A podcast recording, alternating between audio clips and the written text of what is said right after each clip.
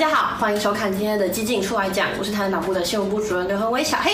金曲奖才刚刚结束，那我相信今年大家都对于它变得更加多元、更加包容更有感觉。像是今年就是我们第一次把最佳国语名称的相关奖项改成最佳华语，增添了台湾对于各种不同本土语言的尊重。那当然，从得奖人也可以看得出来，我们的金曲奖是越来越多元的。像是我最喜欢的饶舌歌手蛋堡，他就得到了最佳华语男歌手跟最佳华语专辑奖，都显现出台湾的音乐还有主流市场在往更加多元而且更加不同面貌的方向前进。这也是证明了台湾社会更加自由民主的一个象征。但是在金曲奖结束之后呢，有一个小插曲，那就是前台北市长落选人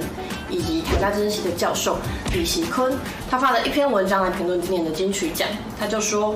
如果你让一位曾经拿过金曲奖的准医师开刀，你会放心吗？那其实他就是在指涉今年得到最佳新人的 White，他其实是一个已经通过国考的医师。那虽然他已经决定放弃医师这条路，专心做音乐了，但是其实从李锡坤的发言可以感受到，他隐含在他背后的歧视意味。我想他的歧视源自于他对音乐产业的低估，以及音乐能带给别人力量这件事情他是不懂的。我举一个相当好的例子，就是日本的知名乐团 Green，他们就是由一群牙医师所组成的。他们没有露过脸，因为他们平常都是人在职业的牙医师。但他们做着本身牙医的工作，是在帮助别人，而他们所唱的音乐呢，又非常富有活力，能带给许多人正向的力量。那这两个职业有所冲突吗？我不认为，都是让世界经历更美好的一种方式，而且也是实现自己梦想的一种方式。而且李锡坤作为教授都可以出来选市长了，那为什么年轻人不可以斜杠呢？另外还想跟大家介绍另一位大家比较不熟悉的女歌手，她是今年有入围最佳华语女演唱人的中国歌手谭维维。那她今年以《三八一》这张专辑入围了最佳华语女歌手。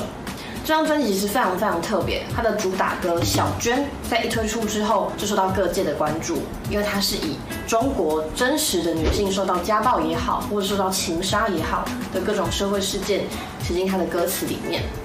而且它在歌词中还运用了多种过去我们所熟知华语里面有许多女字部的字，其实它是贬低他人或专门来贬低女性所用的，它就罗列了许多这样的字在他的歌词里。谭维维的这张专辑，他直接叩问了中国长年以来对女性地位的欺压。谭维维这张专辑里面的十一首歌，代表的是十一位不同的女性受到暴力侵害，或者是在家庭当中所遇到的各种状况。近年来，虽然中国通过了反家暴法，